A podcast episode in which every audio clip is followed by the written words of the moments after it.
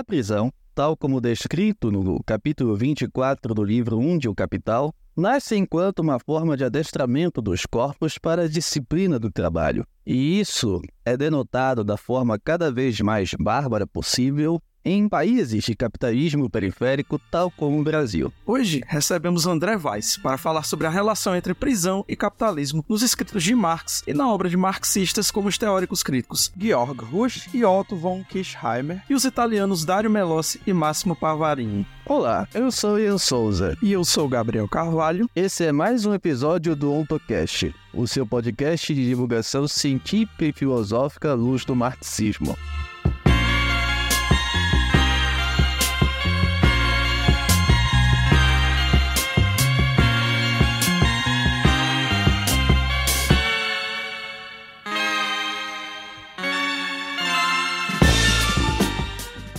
Primeiro eu quero agradecer ao convite que me foi feito é, pelo o primeiro contato foi o Gabriel, depois eu entrei em contato com, com o Ian, enfim, agradecer o interesse de vocês em, enfim, alguma contribuição que eu possa trazer na nossa conversa que já já começa. É, Para me apresentar brevemente, eu concluí o, o doutorado é, recentemente na UERJ, eu é, doutorado em Direito. Minha formação toda é jurídica, então eu fiz graduação, mestrado e agora concluí o doutorado em Direito, particularmente Direito Penal.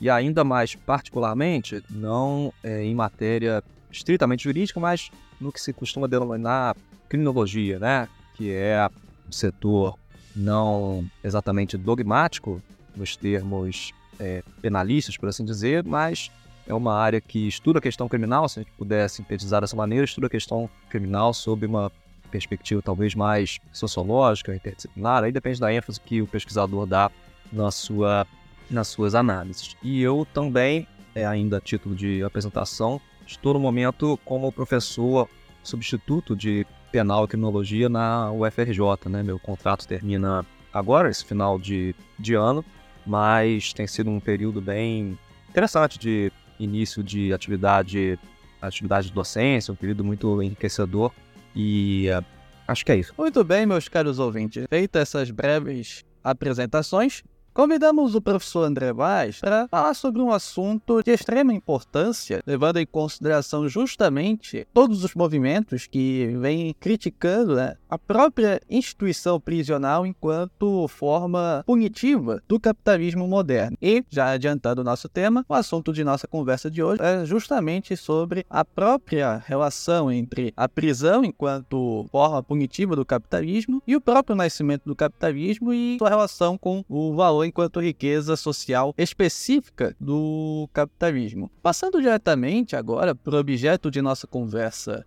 de hoje, nada mais justo começar essa entrevista perguntando sobre a própria relação que o Marx faz entre o nascimento da prisão e o próprio surgimento do capitalismo. Como é que se dá essa relação entre prisão e capitalismo na obra de Marx?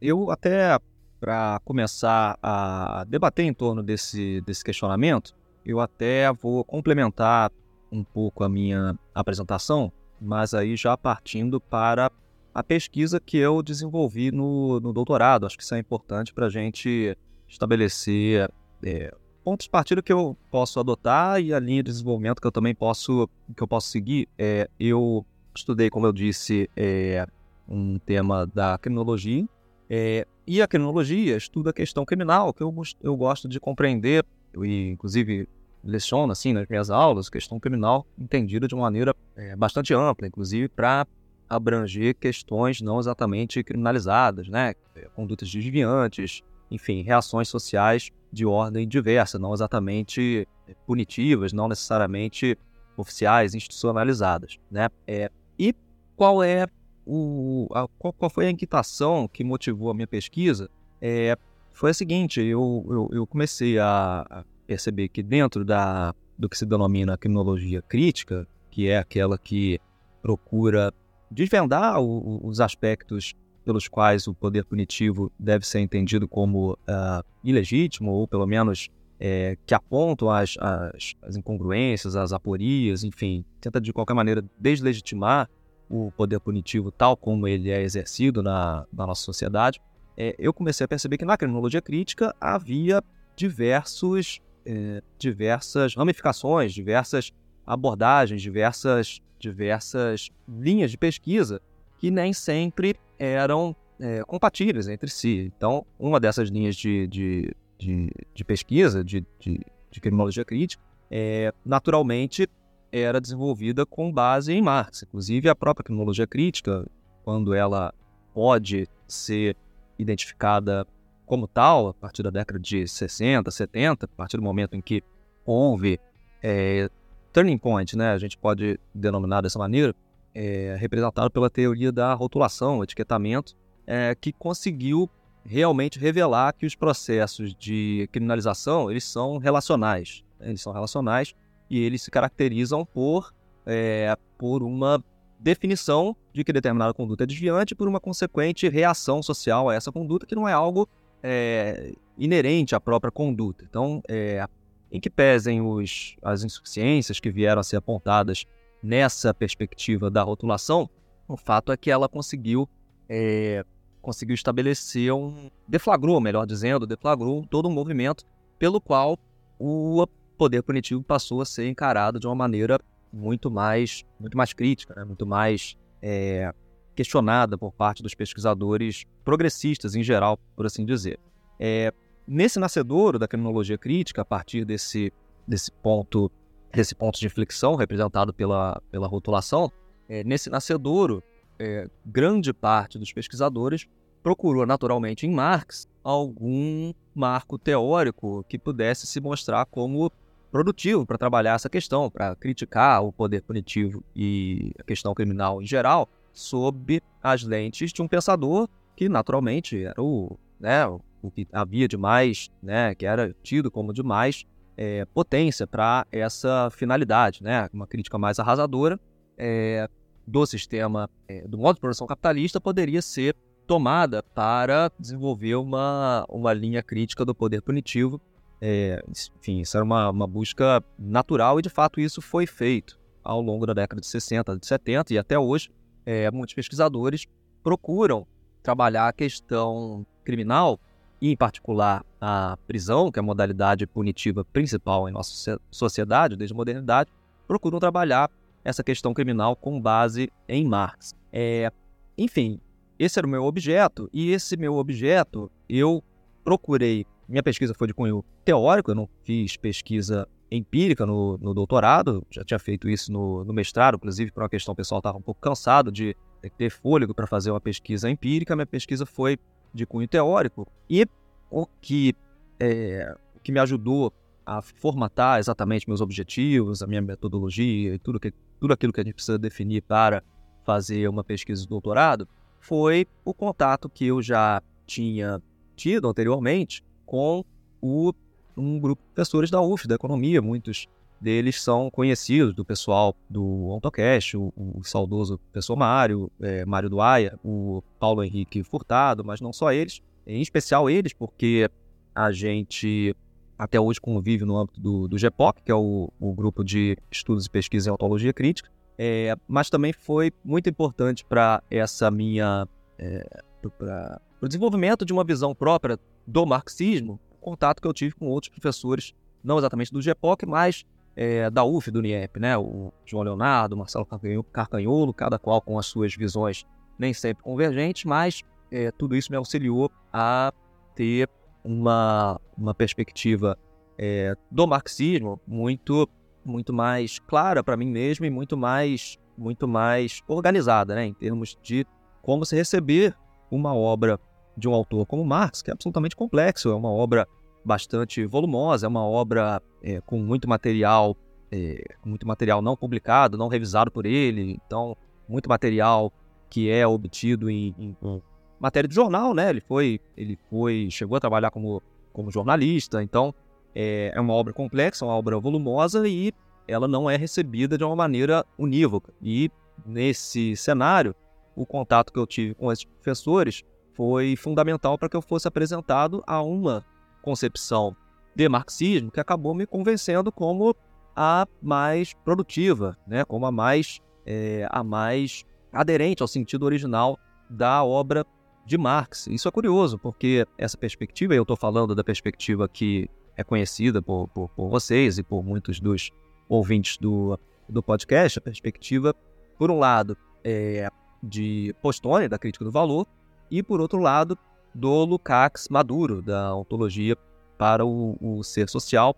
E é muito curioso, porque apesar de eu ter dito há, poucos momentos que, no meu entendimento, essa é uma perspectiva que consegue dar conta do sentido mais original da obra de Marx, é uma perspectiva que é tida como é, não ortodoxa. Isso é curioso, né? Porque parece um, um, paradoxo, na medida em que eu defendo que essa perspectiva de fato consegue resgatar o que tem de mais essencial na obra de Marx. É, por outras vertentes, essa perspectiva é tida como, como uh, é, enfim, como indo para além de Marx, né? Como se fosse algo que realmente está, é, a gente pode chamar de esotérico, né? Esotérico com, com, com X, né? Que foge do sentido da, da obra de, de Marx. Pois bem, é, voltando para a criminologia, o que eu fiz, portanto, foi, uma vez é, familiarizado com essa perspectiva, que, é, volto a dizer, me atraiu, me convenceu realmente, é, ao lado de, de outras a que fui apresentado,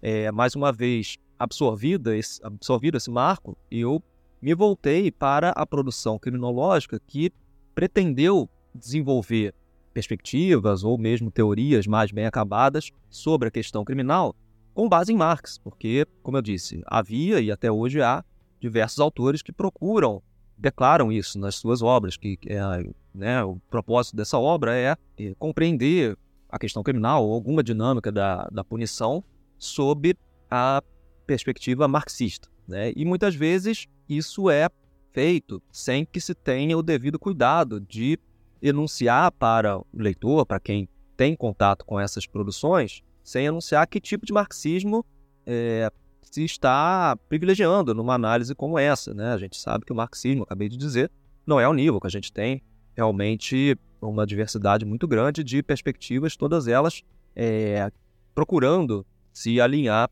à teoria social de Marx. E aí, o caminho que eu fiz na minha pesquisa foi um caminho que foi inspirado pela própria estrutura do livro mais importante do Mois Postone, que vocês é, conhecem, o Tempo, Trabalho e Dominação Social, em que ele, é, fundamentalmente, é, ele procura categorizar o marxismo, o marxismo que ele considera como tradicional, aquele que tece uma crítica é, do ponto de vista do trabalho, e o marxismo que ele propõe, que propõe é, que ele propõe, que na verdade defende que o sentido da obra de Marx é o de tecer uma crítica ao trabalho no capitalismo, certo? É, pois bem, na medida que o Postone fez isso com diversos autores no campo do marxismo, inclusive ele cita, ele, ele, ele demonstra como diversas posições por ele mapeadas, de fato, sustentam essa perspectiva, né, que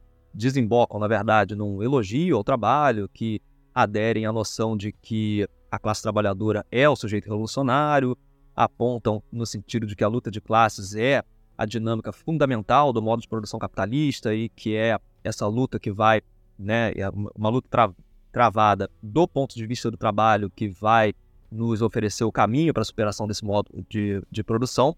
Na medida em que o Postone fez isso, demonstrou posições de diversos autores que manifestam adesão a essa perspectiva, é, Postone fez isso e eu procurei me inspirar nessa estrutura para desenvolver a minha pesquisa. Então, dessa maneira, eu é, procurei identificar os autores mais importantes na criminologia, pelo menos aqui no Brasil, que tem maior circulação e maior impacto, que são mais debatidos, citados, é, e que, por sua vez, tentam produzir uma criminologia marxista, é, e eu procurei identificar em que medida nas obras em questão se evidencia uma adesão a esse marxismo tradicional, esse marxismo, é, esse marxismo que tece uma crítica do ponto de vista do trabalho à sociedade capitalista, certo? É, e eu estou falando de autores como Alessandro Barata, é, autores como aqueles filiados ao que se denomina realismo, é, realismo de esquerda, sobretudo no, na, na, Inglaterra, tiveram e ainda,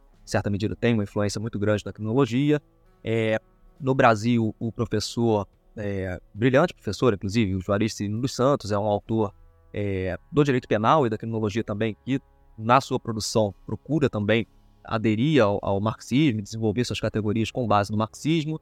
É, enfim, eu mapeei os autores que seriam mais relevantes representativos dessa tradição criminológica é, crítica especificamente marxista e procurei desenvolver, procurei identificar quais traços estariam ali manifestando uma adesão ao marxismo tradicional. É, voltando agora para a questão, feito esse grande, grande parênteses aí, né, essa digressão um pouco distante, mas eu acho que é relevante, é, o que eu pude é, perceber? Né? Eu pude perceber que, de fato, como era de se esperar, muito, é, todas as pesquisas praticamente, é, todas, praticamente não, né? com toda certeza, todas elas, em alguma medida, procuram desvendar qual é a função da prisão, qual é, a, qual é o, o sentido do encarceramento é, na modernidade e no modo de produção capitalista com é, base em Marx. Uma grande dificuldade que existe nesse ponto, é, esse ponto procede à, à, observação de todos os autores, independentemente do tipo de marxismo a que se adere, é, uma constatação bastante evidente é que o Marx ele não desenvolveu uma uma, teoriza, uma teorização própria sobre essa dinâmica punitiva, certo? É, assim como ele não desenvolveu uma teoria do Estado, né? Todo mundo é parte desse, desse princípio absolutamente correto, mas isso não impede as pessoas, os pesquisadores, de desenvolverem com base nos é, elementos de Marx é, que, que, são, que são formulados para outras dinâmicas da realidade social, é, a partir disso, desenvolver uma teoria propriamente sobre a, a questão criminal.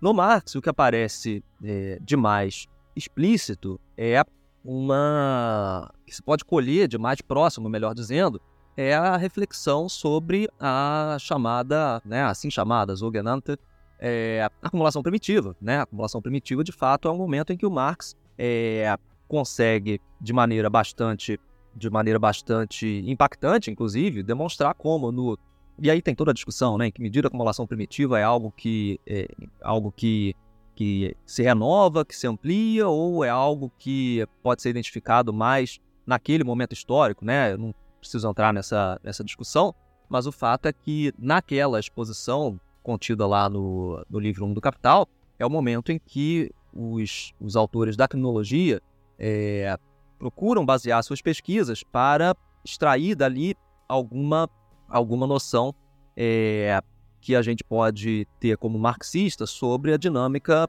é, punitiva. Tá? É, esse é um ponto de partida bastante, bastante adequado. Claro, esse é um momento em que o Marx dedicou um capítulo muito importante da sua obra e realmente uma, é um capítulo muito.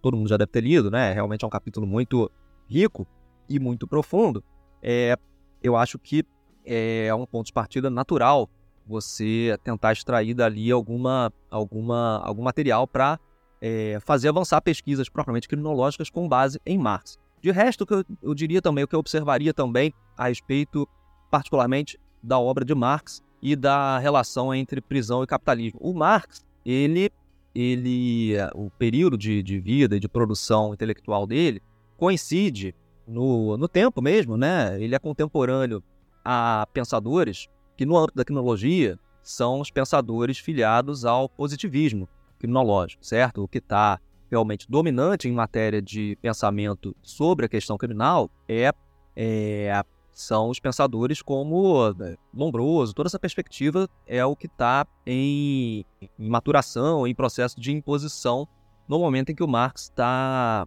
está produzindo, está refletindo sobre, a, sobre o modo de produção capitalista. É, o Marx, ele não manifesta, em algumas comunicações e algumas manifestações da obra de Marx, ele chega a manifestar é, interesse em obras de autores como, por exemplo, Quetelet, que foi um autor belga, um estatístico, né? E ele chegou a, a manifestar, se manifestar um pouco impressionado com o avanço desses, é, desses estudos, mas de qualquer maneira é, Marx não chegou a se debruçar sobre material que a gente possa identificar como propriamente criminológico, né? Eu acho que talvez até se ele fosse se ele fosse se aprofundar nisso, talvez ele não fosse, é, ele fosse desfazer essa primeira boa impressão que ele, que ele teve sobre, o, sobre a obra do Quintelia. No fim das contas, tem muita adesão ao, ao pensamento positivista, né? Que a gente, que a gente, que a gente sabe que o Marx, né, na sua noção de, de filosofia da ciência, de forma alguma cultiva, né? É, então a grande dificuldade que a gente tem para identificar, para desenvolver uma teoria, uma teoria criminológica crítica com base em Marx, é essa circunstância, a circunstância de que o Marx em si não deixou uma reflexão bem acabada sobre essa questão, dinâmica é, punitiva. No mais, o que a gente encontra é, o, são as considerações em torno da, da acumulação primitiva é, e também muito se aproveitou da lei geral da acumulação.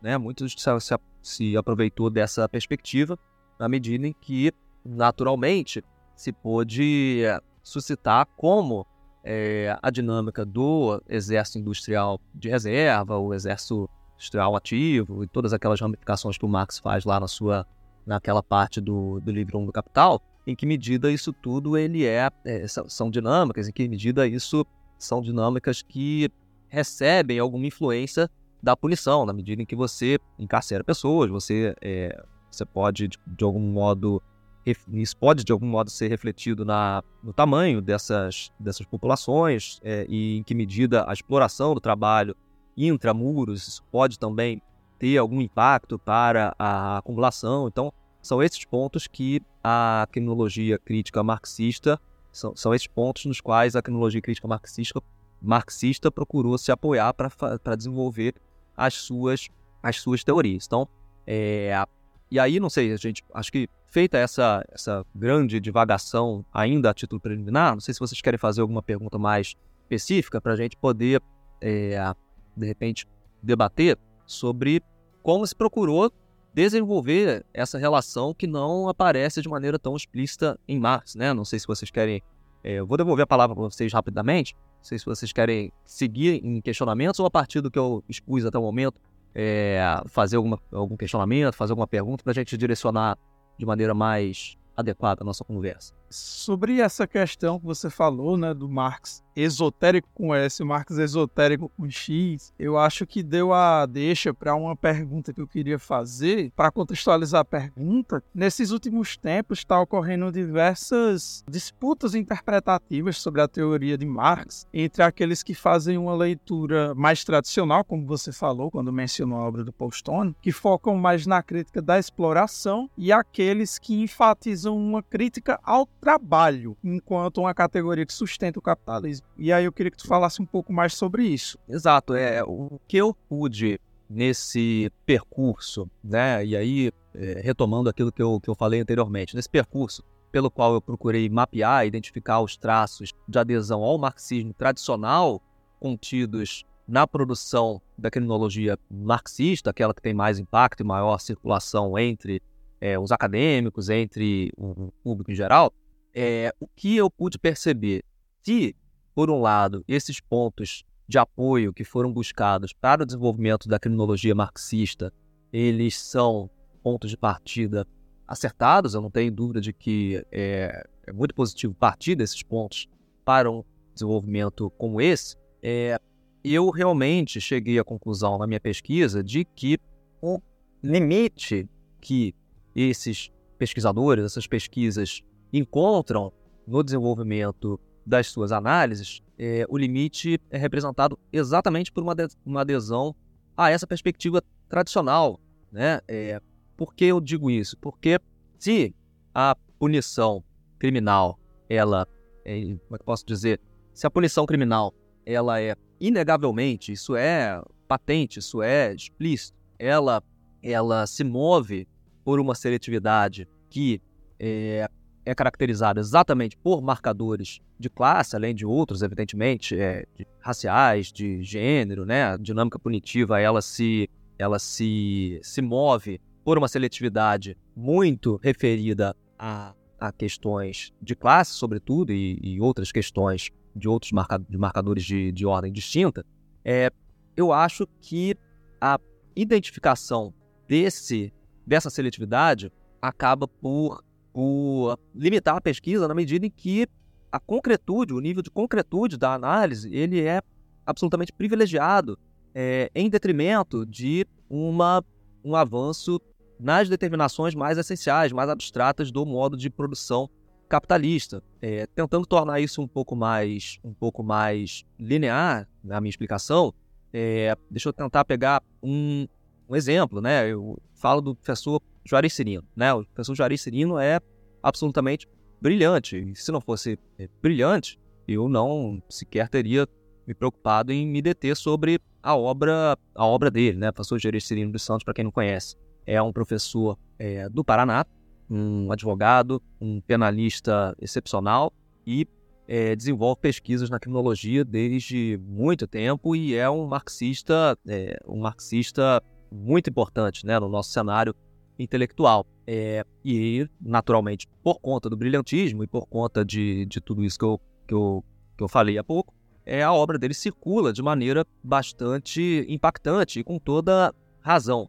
Contudo, o que eu pude perceber na obra do professor Juarez Cirino é exatamente essa limitação, uma limitação cons eh, cons consistente em se ater, muitas vezes, nessa, é, nessa dinâmica da luta de classes, que é uma luta que tem que ser travada. Né? É óbvio que a gente vai identificar é, e se contrapor com todas as ferramentas que a gente tem é, ao a seletividade que o processo, que o processo, o direito penal e o poder punitivo como um todo, a seletividade que orienta a punição na modernidade, o encarceramento em massa e tudo mais. Eu acho que a gente não, né, eu acho que quem cultiva um marxismo que procura criticar o valor, o trabalho, não pode negar a existência da luta de classes. Isso é uma falha que às vezes a gente também identifica por aí.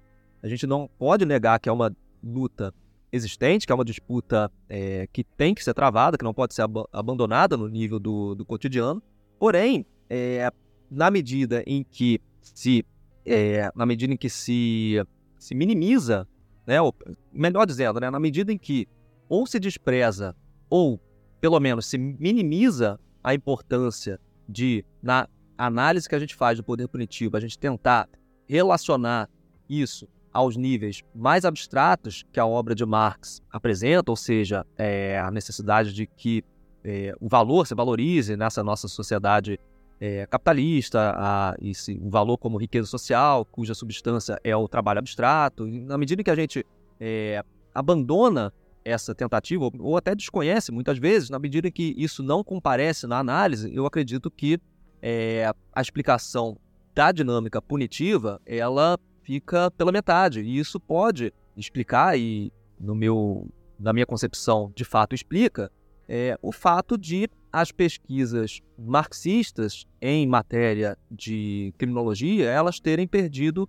um pouco o impacto que já tiveram em algum momento histórico anterior. Já tiveram, é, realmente, já, já, já se procurou produzir criminologia marxista com muito mais frequência, com muito mais recorrência nos meios acadêmicos e realmente o que, o, o que a gente verifica hoje é uma perda de espaço para perspectivas Foucaultianas, para perspectivas que procuram tecer uma crítica, mas que não são mais é, decididamente, pelo menos, é, decididamente fundadas em Marx. Muitas vezes o Marx aparece como um capítulo à parte, tenta se conjugar Marx com outras perspectivas, né? Ou seja, tudo isso indicando que a visão que você tem de Marx é uma visão de um pensador que já rendeu o que tinha que render, que no máximo, né, a gente pode recorrer a ele tentando complementá-lo com outras, com outras tradições. É, mas, no meu entendimento, é justamente o fato de o que se produziu em criminologia com base em Marx ter se limitado muitas vezes à noção de luta de classes sem, é, sem avançar essa análise acertada em, muitas, em muitos níveis, afinal de contas, afinal de contas, volto a dizer, é, a, a, luta de classes existe, não pode ser abandonada, mas na medida em que é, na medida em que há uma restrição a essa dimensão da realidade, de fato a pesquisa perde o seu alcance crítico e é, com, é compreensível que as, as pessoas busquem outras, outras perspectivas que são vistas, né? São vistas como mais, mais radicais do que, do que o, o próprio Marx, né? É isso que eu teria para dizer para vocês, né? a respeito dessa pergunta, né? A gente pode ainda desdobrar isso em muitas, em muitas dimensões, mas eu acho que, é, da maneira que eu coloquei, eu acho que, e pelo tempo que a gente tem, eu acho que, que é o que dá para a gente avançar até esse momento. Muito bem, meu caro André. Vamos continuar aqui com a nossa conversa. Então, voltando ao assunto né, de nossa entrevista, que é justamente a relação entre prisão e valor, entre prisão e capitalismo, podemos ver que há uma série de publicações tratando sobre esse tema. E, em particular, existe um livro, uma pesquisa, que trata sobre esse assunto, cujo título é Punição e Estrutura Social, dos autores Rush e Kishheimer. Aí eu queria que o senhor comentasse um pouco pouco né, sobre essa obra, sobre os pontos positivos, bem como possíveis pontos negativos que existem nesta obra específica. Sim, essa obra, ela é. Vamos lá, deixa eu tentar situar para quem, quem de repente não tem familiaridade com essa temática. É, essa obra se chama, de fato, como já foi dito, Punição de Estrutura Social. Ela é uma obra que, cuja autoria a gente pode dizer que é do Georg Rush, né? É, seria uma obra desse autor, porque a, a, direção e o sentido da pesquisa foi estabelecido por ele e a obra foi só complementada pelo Otto Kirchheimer é, posteriormente em razão de episódios que não ficaram totalmente esclarecidos, episódios biográficos do Rush que, é, enfim, eu já vou voltar a isso, mas fazer uma apresentação da obra em si antes de, de retomar essa questão do, do Rush, né?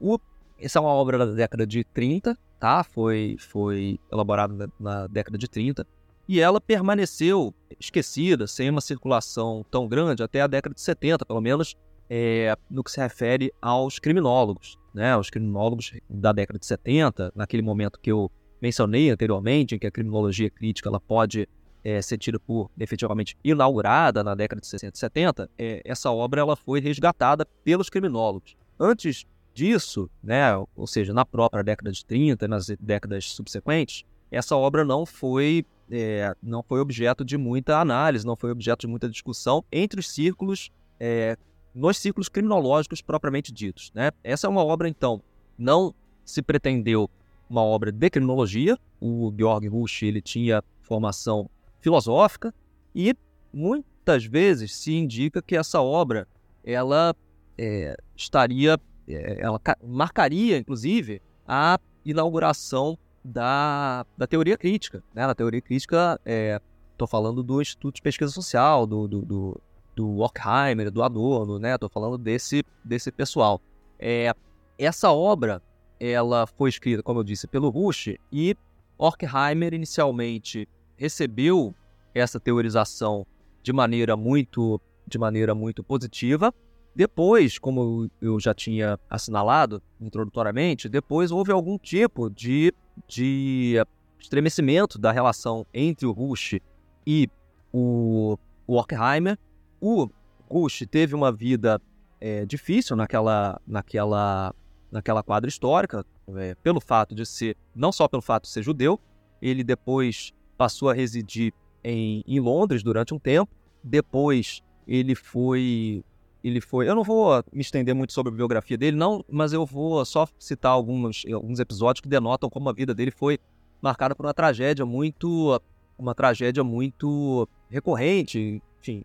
Mas quem quiser se aprofundar, ter mais detalhes sobre a, a obra do. a vida, melhor dizendo, e um pouco da obra também do Georg Rush, tem um artigo do Dario Melossi, é, que vocês encontram com alguma facilidade na internet, que se chama Georg Rush, é, um ensaio é, biográfico, tá em inglês, né? É, é biographic Essay, alguma coisa assim, né? Se jogar Dario Melossi Georg Rush, é, bio, biography, alguma coisa assim, vai aparecer rápido em qualquer buscador desses mais, mais potentes. Enfim, é, aí depois de residir em Londres durante um tempo, ele foi é, exilado né, por conta de ser tido como suspeita a presença dele e de outras diversas outras pessoas no território inglês, ele foi exilado para o Canadá e o navio dele foi bombardeado. E aí depois ele ele foi para a Palestina e depois ele e teve outras questões também pelo fato de ele é, da sua homossexualidade. Isso também gerou uma série de, de, de dificuldades na vida dele. Ele acabou se suicidando depois uma vida absolutamente trágica. Enfim é, de qualquer maneira, ele escreveu essa obra, mesmo que ele pudesse tê-la concluído. É, esses atritos que ele teve com o pessoal da, da escola de Frankfurt, essa obra acabou sendo completada é, pelo Kirchheimer e deixou a desejar, tá? Isso é uma coisa apontada de maneira quase que unânime por todo mundo que se debruça sobre essa obra e eu posso estar tá me equivocando agora, porque já tem um tempo que eu, que eu, que eu tive essa informação, inclusive nesse artigo do, do Melos, mas, salvo engano, o próprio Bush já tinha sinalizado que esse encargo por parte do Kirchheimer não tinha sido cumprido a contento, tá? Ele já tinha manifestado insatisfação com essa complementação da obra que se deu, é, que foi representada pelos últimos capítulos, tá? Porém, agora feito esse grande, feita essa grande introdução, é, o que que essa obra contém, né? O que que essa obra, qual é o conteúdo dessa obra? Ela foi resgatada na década de 60 e 70 e eu posso dizer para vocês que dentro da criminologia marxista, essa obra, ela, ela é, por assim dizer, paradigmática e, em certa medida, é, pioneira numa vertente que costumou, veio a ser chamada de economia política da pena. Eu não sei em que medida eu concordo ou discordo é, dessa denominação, né?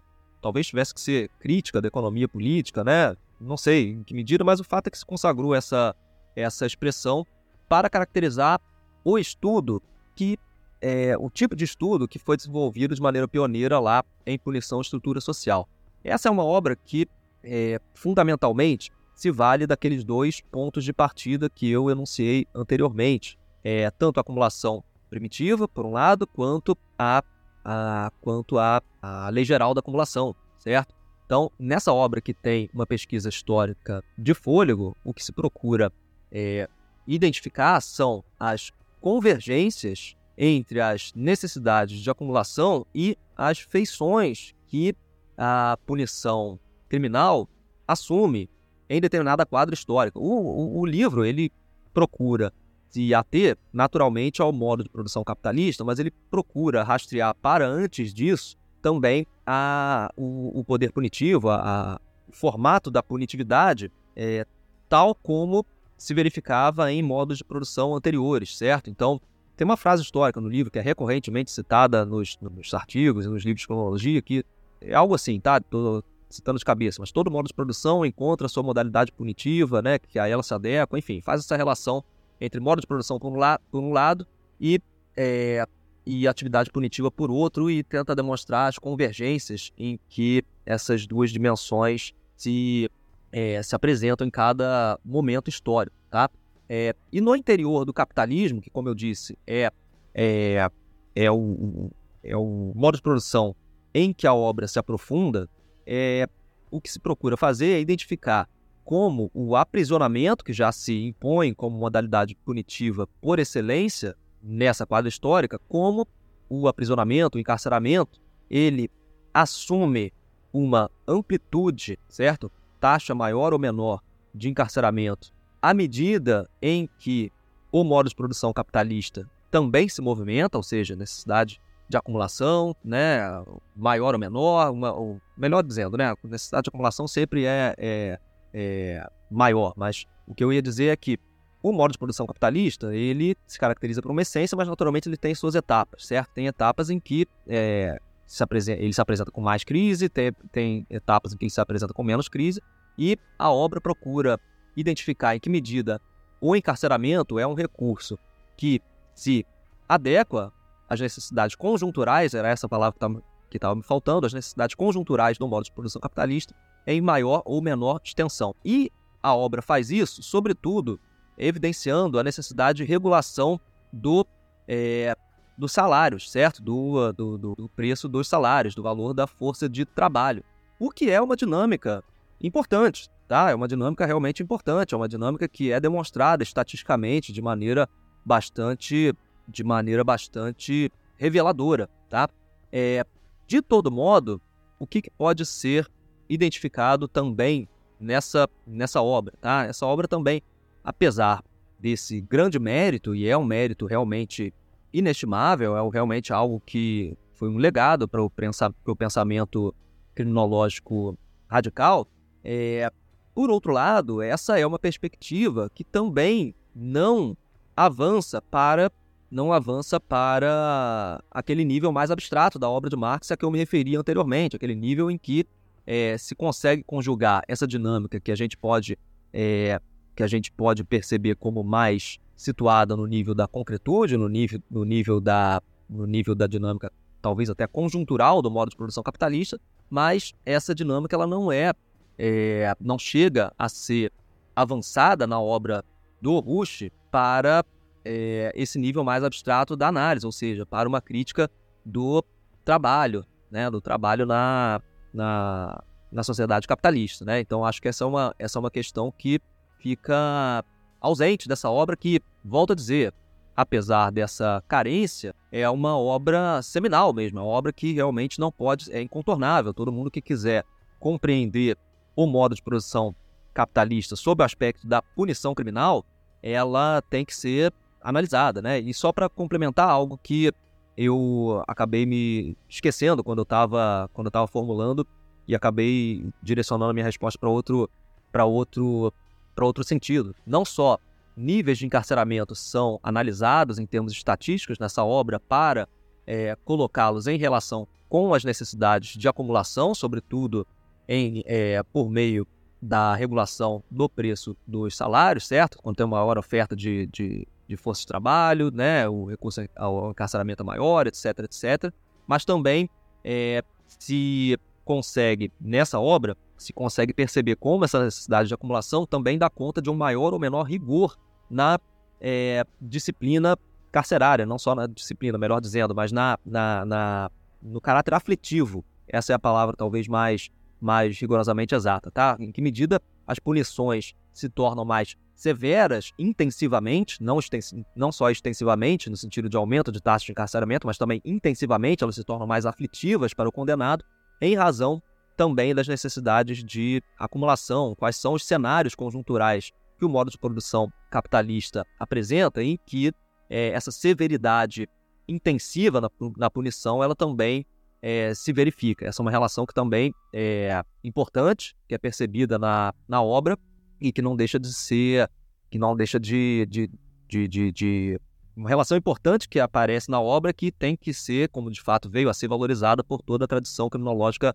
marxista. E outra coisa que também se explora nessa obra, também, volto a dizer, de relevância, sim, é a medida em que a exploração da força de trabalho encarcerada também é uma dinâmica associada às necessidades de acumulação do modo de produção capitalista. Em que medida é, esse recurso, ou seja, o recurso ao trabalho carcerário, consequentemente a produção de mercadorias intramuros, no interior das, das prisões, em que medida o maior ou menor recurso a esse tipo de, de exploração é, é algo que pode ser colocado em relação com o desenvolvimento conjuntural do modo de produção capitalista globalmente considerado, certo? Em que medida, é, quais são os fatores que, que, que estimulam esse tipo de exploração, exploração de força de trabalho interna, e quais são os fatores que desestimulam esse tipo de, de exploração. Tá? A partir de certo momento, claro, né, com a mecanização, é, com o avanço das forças produtivas, a mecanização ela também se torna cada vez mais, cada vez mais, é, cada vez mais necessária para o desenvolvimento do modo de produção capitalista. Então isso é claro que aparece como em, em dado momento, a partir de dado momento, um fator impeditivo para a exploração da força de trabalho encarcerada, né? Isso é algo que também comparece na obra. Volto a dizer, para amarrar agora todos esses dados que eu falei de maneira pouco esparsas sobre essa obra. Tudo isso que eu, é, que eu sintetizei são, inegavelmente, dados relevantes, são, são, são, são constatações necessárias para todo mundo que quiser compreender a dinâmica do modo de produção capitalista sob a perspectiva, né, dando a ênfase sobre como a, o poder punitivo se configura né, ao longo do desenvolvimento do modo de produção. Sem dúvida, são eh, dinâmicas necessárias, né, de, de, de apreensão necessária por todo aquele que se interesse por criminologia marxista. O que a obra, o que a obra apresenta de ausência, de lacuna mesmo, é uma reflexão crítica acerca dos determinantes mais fundamentais desse modo de produção. E são exatamente aqueles que É, posteriormente, o Postone, por exemplo, veio a veio a explorar, né? veio a, a evidenciar que é o fato da riqueza social dominante no capitalismo ser o valor, né? o valor cujo, cuja essência é o trabalho abstrato, cuja substância é o trabalho abstrato, portanto, a crítica deve ser tecida ao trabalho, certo? Crítica ao trabalho é, é algo que não aparece nessa obra e também não aparece em obras subsequentes, né? Como acabei demonstrando, né? Procurando demonstrar, e acredito que tenha tido sucesso nisso, na minha tese de, de doutorado, tá bom? Então acho que esses dados são suficientes aí para ter um, um panorama satisfatório para quem não conhece essa, essa obra, Punição e Estrutura Social importantíssima. André, tem uma obra muito importante para a criminologia marxista que é Cárcere e Fábrica, do Melossi Pavarini. E eu queria que você comentasse sobre os acertos e também os erros dessa obra dos dois autores. Tá, essa obra é também outra realmente importantíssima, incontornável, tá? Essa obra já ela já foi escrita em outro momento histórico, ela já é uma obra de dois autores criminólogos, tá? que se apresentam, que, que, que pesquisaram e, e, teorizaram enquanto tais, né? o, o Dario Melossi e o, e o Massimo Pavarini, dois italianos, né? são de Bolonha, salvo engano, os dois. É, o Melossi ele veio a lecionar nos Estados Unidos, depois retornou para a Itália, tá? mas são autores que é, a gente... O Pavarini é falecido há relativamente pouco tempo, o Melossi ainda está produzindo, é, ou seja, são autores contemporâneos, tá? Diferentemente do Rush, que a gente comentou anteriormente. É, portanto, esses autores já criminólogos, certo? Já procurando intervir num debate propriamente criminológico, eles desenvolveram essa, esse escrito, que na verdade são dois grandes ensaios, tá? É, um é o primeiro é o do Melossi e o segundo, né, pelo menos na, na edição que que a gente tem no Brasil, não sei se originalmente também é nessa ordem, acredito que sim. E o segundo ensaio é o do, é o do Pavarini.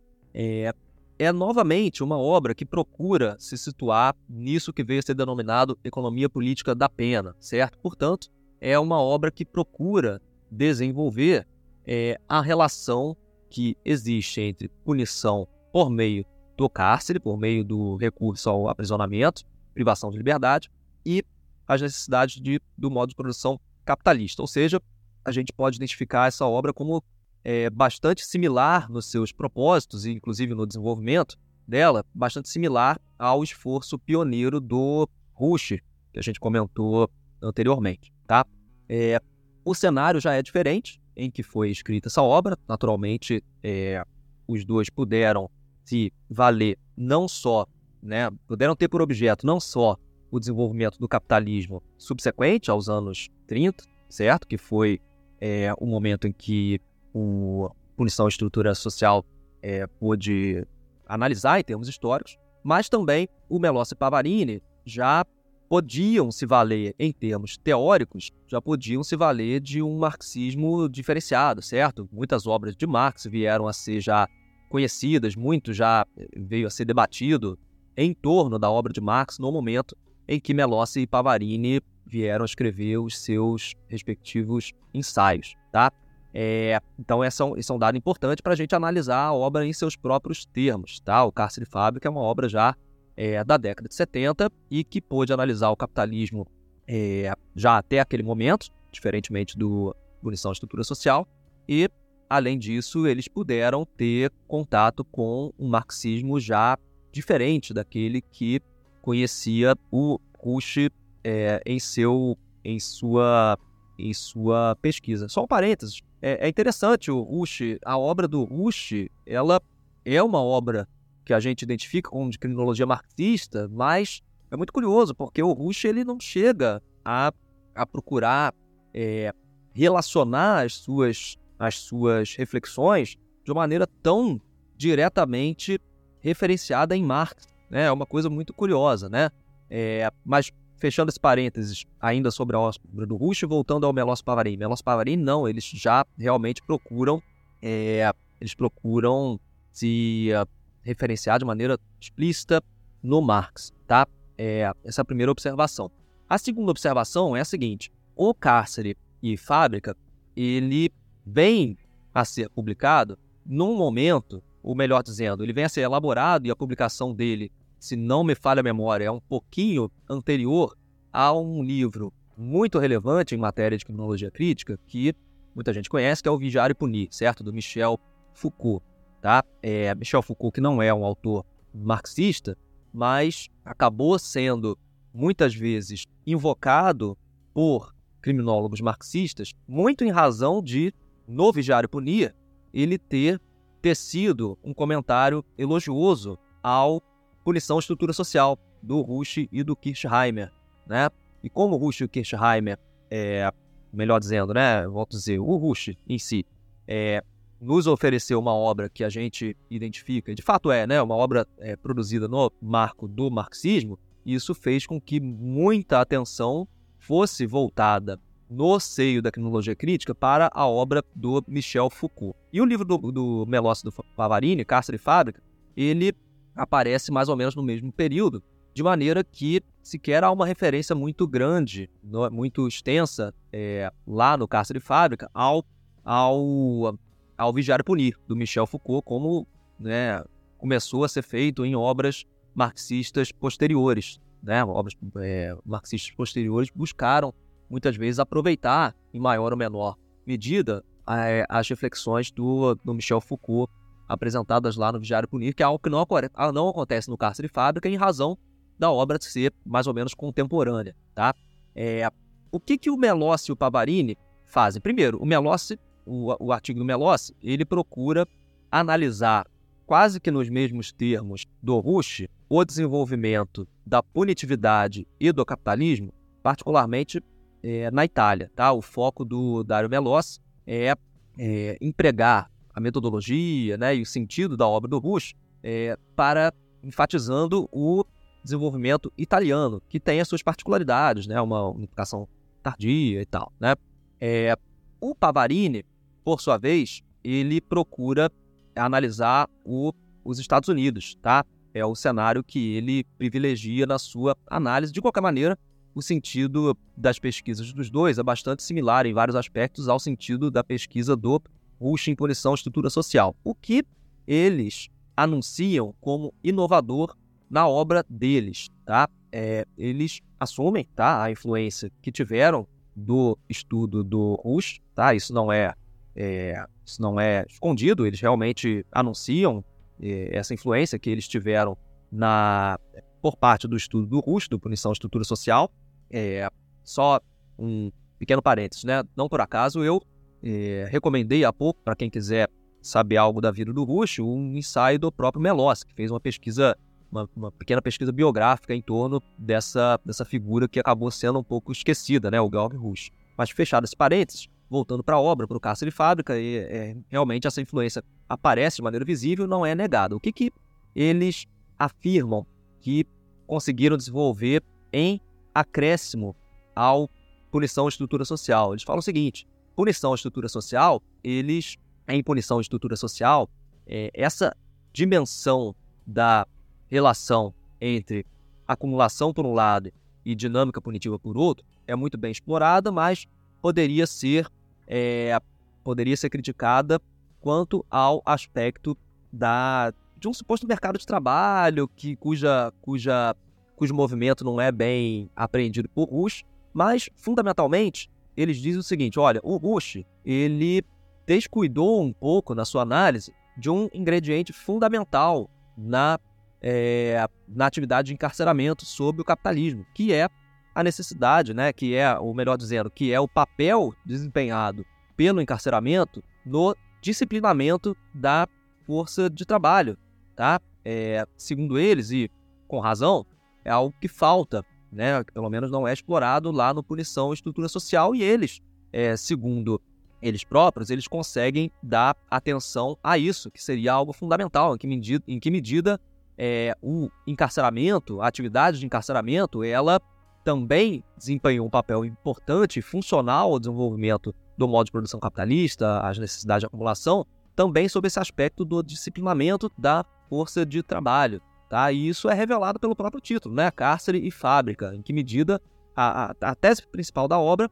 é essa, é que o, além de acolher em grande medida é, a, a demonstração de Georg Rush de que a, o recurso ao, encar ao encarceramento extensiva e intensivamente se é, compatibiliza, ou melhor, converge com as necessidades de acumulação, além de acolher isso, eles sublinham que a instituição carcerária, ela, como é que eu posso dizer? A, a instituição carcerária, ela assume uma feição que termina por, por, por se assemelhar de maneira nada, nada por coincidência à instituição fabril. Tá? É, e o que haveria de comum entre essas instituições, essas e outras instituições, né? o quartel, as escolas, a necessidade de disciplinamento de uma força de trabalho que deveria ser, nesse nascedouro e no desenvolvimento subsequente do modo de produção capitalista, deveria é, ser disciplinada para a exploração. Tá? É, portanto, esse é um estudo interessante. Por quê? Porque essa análise da disciplina nessas instituições, não só na prisão, mas em outras instituições, é, manicômios, escolas, quartéis, etc., é, como se sabe, isso foi algo que foi é, extensamente estudado pelo Michel Foucault, né? aquelas instituições totais, instituições de sequestro, para a gente usar é, termos que foram cunhados mais, é, se não pelo próprio Michel Foucault, mas é, muitas vezes também adotados por outros pesquisadores. Tá?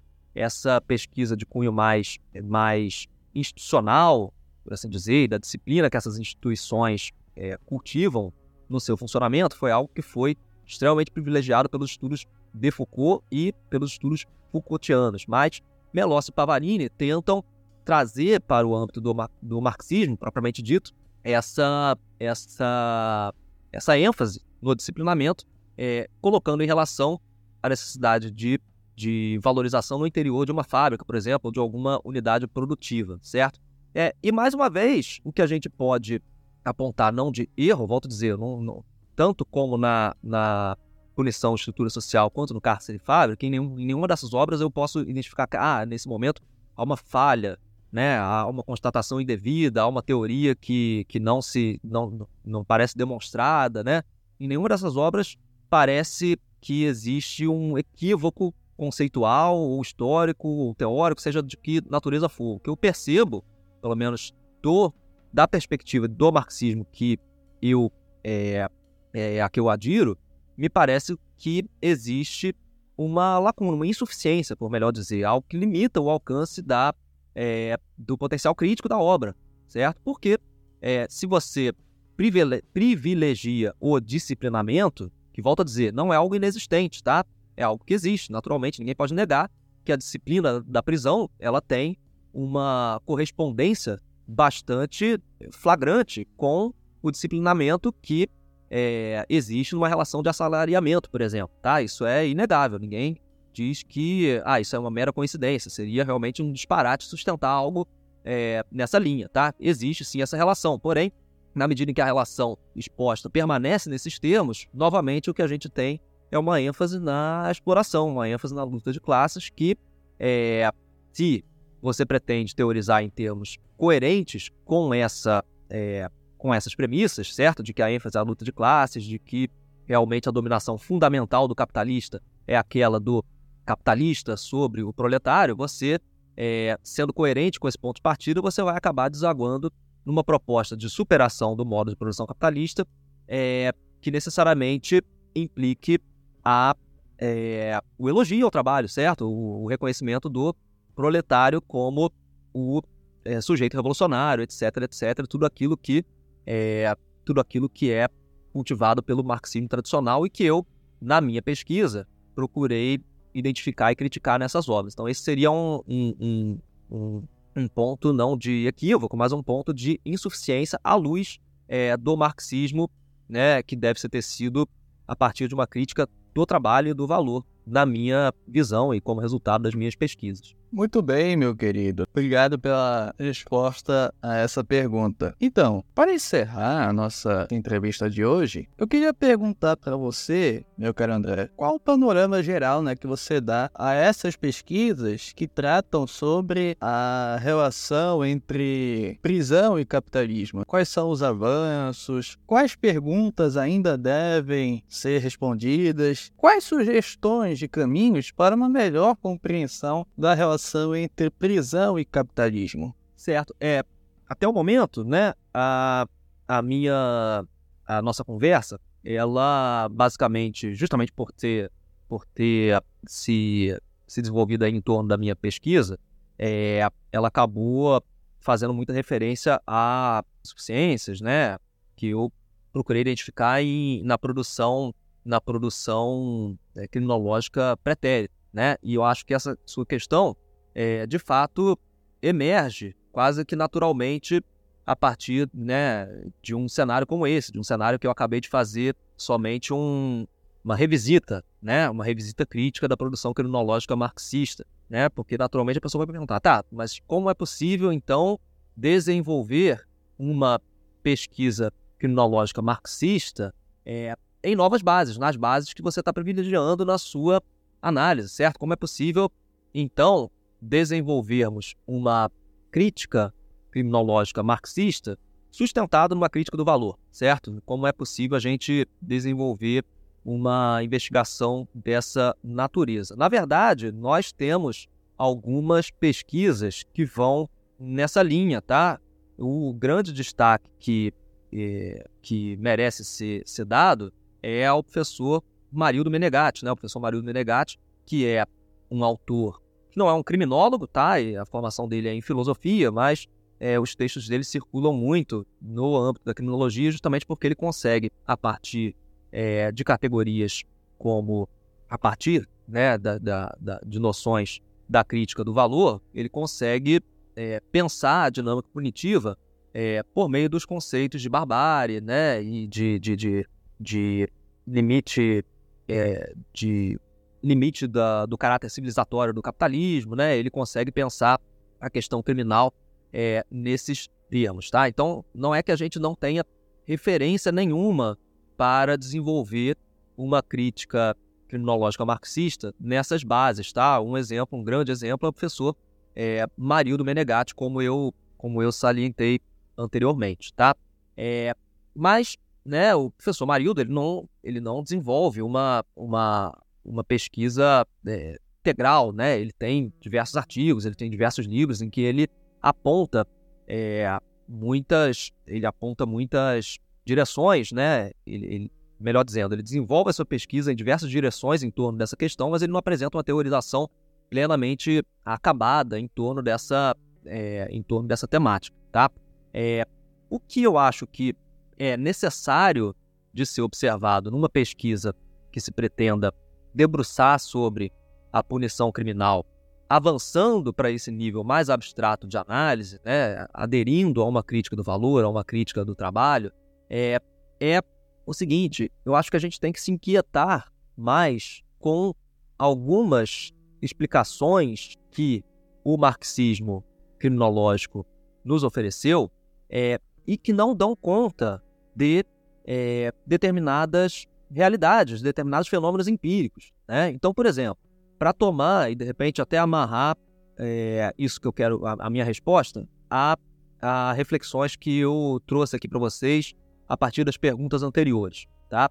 É, essas pesquisas criminológicas do Rush, do é, Melossi, do Pavarini e diversas outras, elas enfatizam, por exemplo, essas, esses aspectos que eu expus brevemente para vocês. A relação entre as necessidades de acumulação e o, a regulação do exército industrial de reserva, ou é, o disciplinamento, o disciplinamento da força de trabalho é, por meio da disciplina no interior, né, que é observada no interior das instituições é, penitenciárias, etc. Tá?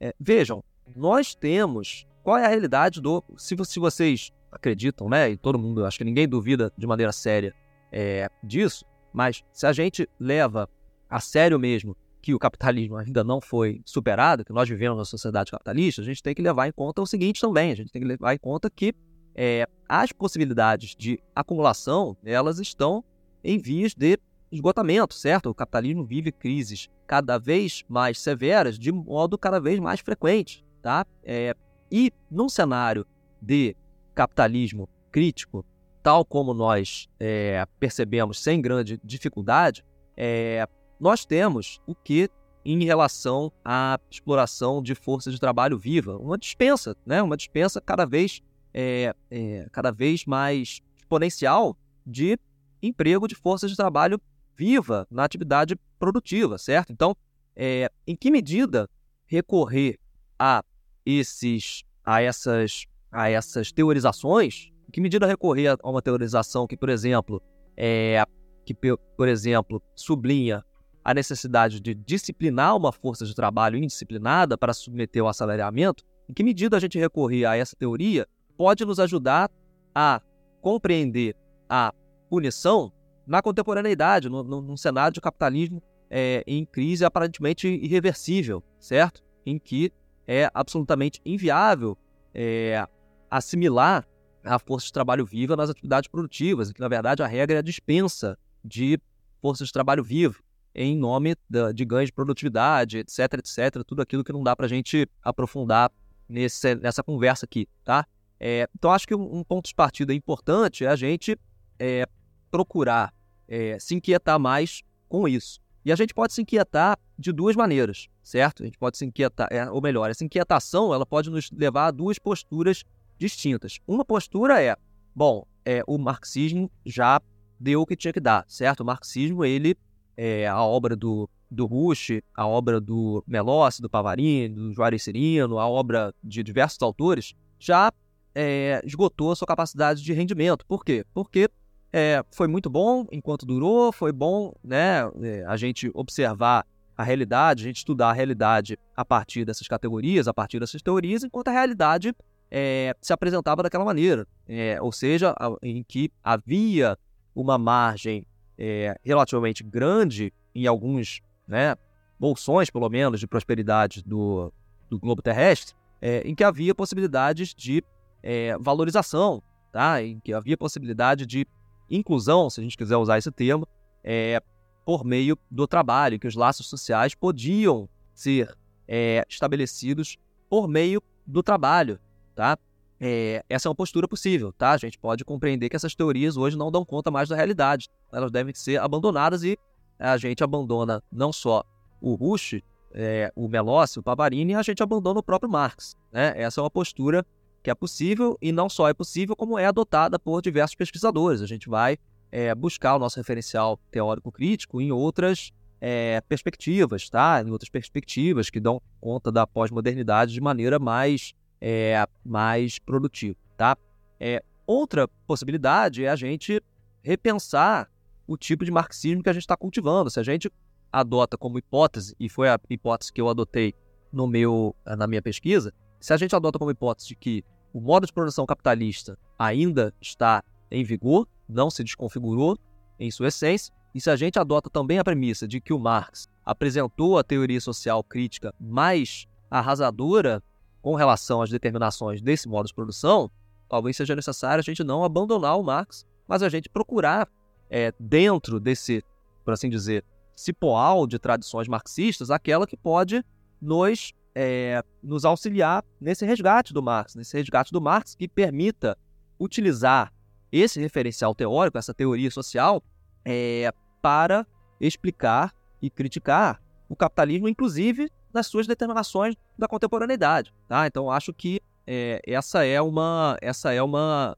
uma, uma postura necessária para todo mundo que queira compreender a relação entre não só prisão, tá? Eu estou falando de prisão é, porque a prisão continua sendo a modalidade punitiva principal, tá? E a gente pode é, e deve, melhor dizendo, pensar em particular a prisão, como ela hoje se apresenta, qual é o papel desempenhado por ela no capitalismo de crise que nós vivemos atualmente, tá? Eu acho que é necessário, eu acho que é, não é possível a gente dar conta dessa tarefa, compreender a, a funcionalidade entre prisão e é, acumulação, valorização no cenário atual, acho que não é possível a gente produtivamente se debruçar sobre essa questão com o tipo de criminologia marxista tradicional, tá? Como eu acabei de demonstrar, não é possível mais a gente é, bater na tecla de que o disciplinamento é algo é, é algo que mereça a necessidade de disciplinamento da força de trabalho é algo que explica a, a, a prisão na contemporaneidade. Não é. A menor parte dos presos trabalha, tá? É, não existe trabalho na prisão, não existe qualquer perspectiva de.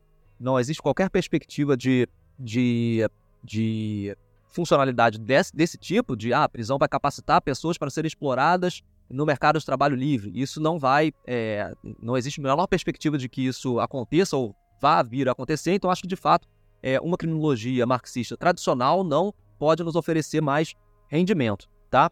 É, mas, é, por outro lado, eu acho que não dá para é, não dá para gente estudar mais prisão e, e, capitalismo com base num marxismo tradicional que era o, o, tipo de marxismo cultivado por esses criminólogos que, é, que eu examinei e que ainda tem bastante circulação é, no cenário acadêmico e tudo mais, tá? É, eu acho, por outro lado, que se a gente construir uma leitura da atividade punitiva com base num Marx, cuja essência é a crítica do valor, a crítica do trabalho, eu acho que a gente consegue é, ter mais poder explicativo, inclusive para se debruçar sobre a eventual disfuncionalidade entre a prisão, que é e foi uma instituição relevante para fins de regulação do mercado de trabalho, para fins de disciplinamento. Como eu disse, essas obras é, anteriormente comentadas, elas são acertadas nesse aspecto, mas a gente pode, é, é, com base numa crítica do valor marxista, eu acho que a gente pode, inclusive, tentar compreender a disfuncionalidade que a prisão hoje apresenta com relação às necessidades de valorização que estão em vias de esgotamento. Inclusive, esse é um artigo, né, que eu estou em vias de reescrever e a partir do qual vocês chegaram a fazer contato comigo. Foi um artigo que eu, que eu apresentei num congresso e tô, é, eu estou revisando e expandindo ele para tentar é, submeter alguma revista, né, de uma ideia um pouco mais acabada, é tentar explicar em que medida se pode explicar a prisão na atualidade sem abandonar o, refer o referencial marxista, né, reconhecendo que a, a, papel de disciplinamento, reconhecendo que o papel de regulação do mercado de trabalho realmente não consegue ser cumprido por essa, por essa instituição, é, como a gente pode então explicar essa relação sem abandonar o marxismo? Eu acredito que é possível fazer isso é, se a gente recorrer a uma crítica do valor, a uma crítica do trabalho, é o que eu tento fazer nesse artigo. Se vier a ser publicado, é, eu uh, envio para vocês, né? E a gente de repente debate algo a partir dele, tá?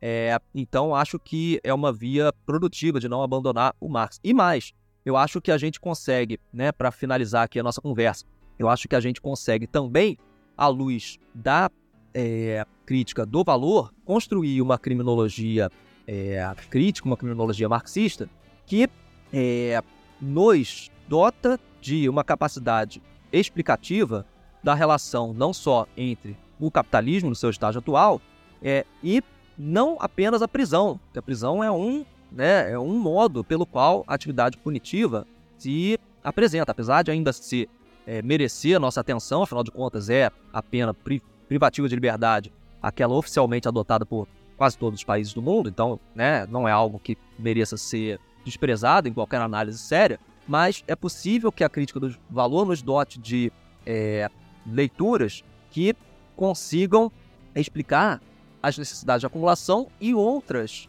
formas de violência estatal e extraestatal. Né? Eu estou falando aqui de é, violências como é, controle de fluxos migratórios, eu estou falando de violências como é, a violência é, punitiva não oficial por parte de, é, de agentes policiais, por exemplo. Né? Estou falando de, dos massacres, das chacinas que a gente vê é, na nossa realidade, por exemplo. Estou falando de grupos é, como milícias aqui no Rio de Janeiro, que é uma questão, né, todos sabem que é absolutamente impactante na nossa rotina, né? Então eu tô, é, eu acredito que uma leitura é, criminológica que busque se valer da crítica do valor e da crítica do trabalho vai nos oferecer a possibilidade de continuar trabalhando com Marx para explicar aspectos que restam inexplicáveis à luz do marxismo tradicional, que é o que comparece nesses, nesses autores célebres e importantes, é, e mais vai conseguir fazer com que a gente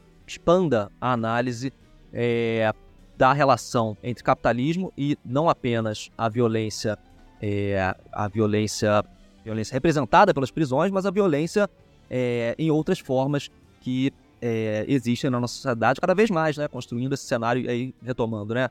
Cenário de barbárie mesmo que a gente vive, é, como sublinha lá o professor, professor Marildo. Então acho que essas linhas são realmente promissoras, tá? Eu acho que tem muito a ser trabalhado é, são linhas promissoras. Eu acredito que se mais pesquisadores se sentirem atraídos por pensar a questão criminal com base é, nessas lentes, com base nessa, nessa, nessa noção, nessa recepção, nesse tipo de recepção da obra de Marx, eu acho que a gente só tem a ganhar em potencial de explicação e, naturalmente, né, como se trata sempre é, de pesquisa marxista, é, em potencial crítico, né, no sentido de contribuir para uma superação desse modo de produção à luz é, de uma de uma teorização em torno dessa, dessa dimensão da nossa, da nossa realidade, que é a punitividade e a violência em geral.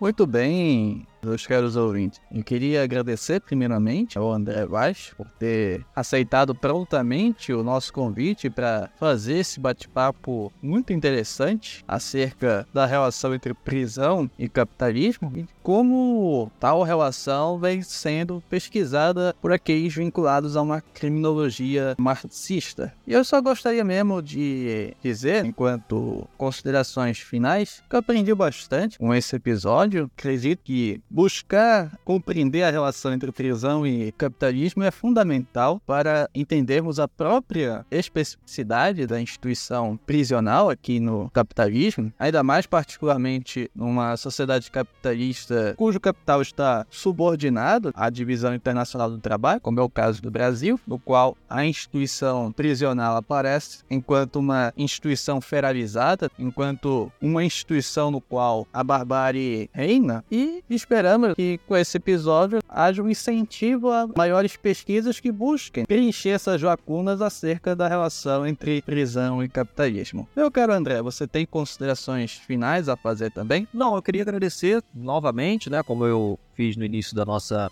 da nossa conversa, eu queria, enfim, colocar também à disposição para quem quiser entrar em contato comigo, de repente vocês na descrição do, do episódio podem colocar meu e-mail, quem quiser de repente entrar em contato para trocar alguma ideia sobre essa temática. Eu é, também quero pedir é, perdão por algum, alguma, enfim, é, alguma falha na minha comunicação, né? Primeira vez que eu estou participando de um podcast, é um pouco estranho esse formato para mim, né? De, de, de uma conversa gravada, às vezes é um pouco, é um pouco estranha o modo da gente se, se portar e se colocar, as ideias às vezes vão um sentido, vão em outro, então pe pedir perdão por alguma confusão que eu possa ter feito aí na minha exposição. É, e queria também, é, somente, apesar de ter deixado para o final, é porque realmente é uma coisa importante. Queria fazer uma referência, apesar de eu ter citado é, diversos é, pesquisadores aqui, inclusive em tom crítico muitas vezes, é, mas eu queria fazer só uma homenagem à minha professora orientadora, tá? Porque, sem dúvida nenhuma, é uma referência